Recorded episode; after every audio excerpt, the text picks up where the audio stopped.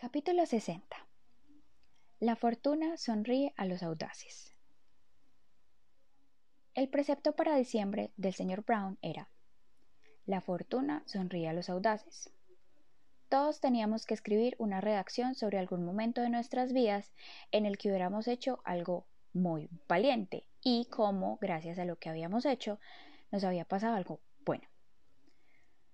Sinceramente, lo pensé mucho tengo que decir que pienso que lo más valiente que he hecho en toda mi vida fue mi amigo de August.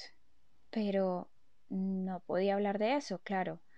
Me daba miedo que tuviésemos que leerlas en voz alta o que el señor Brown las colgase en el papel de anuncios como hace a veces.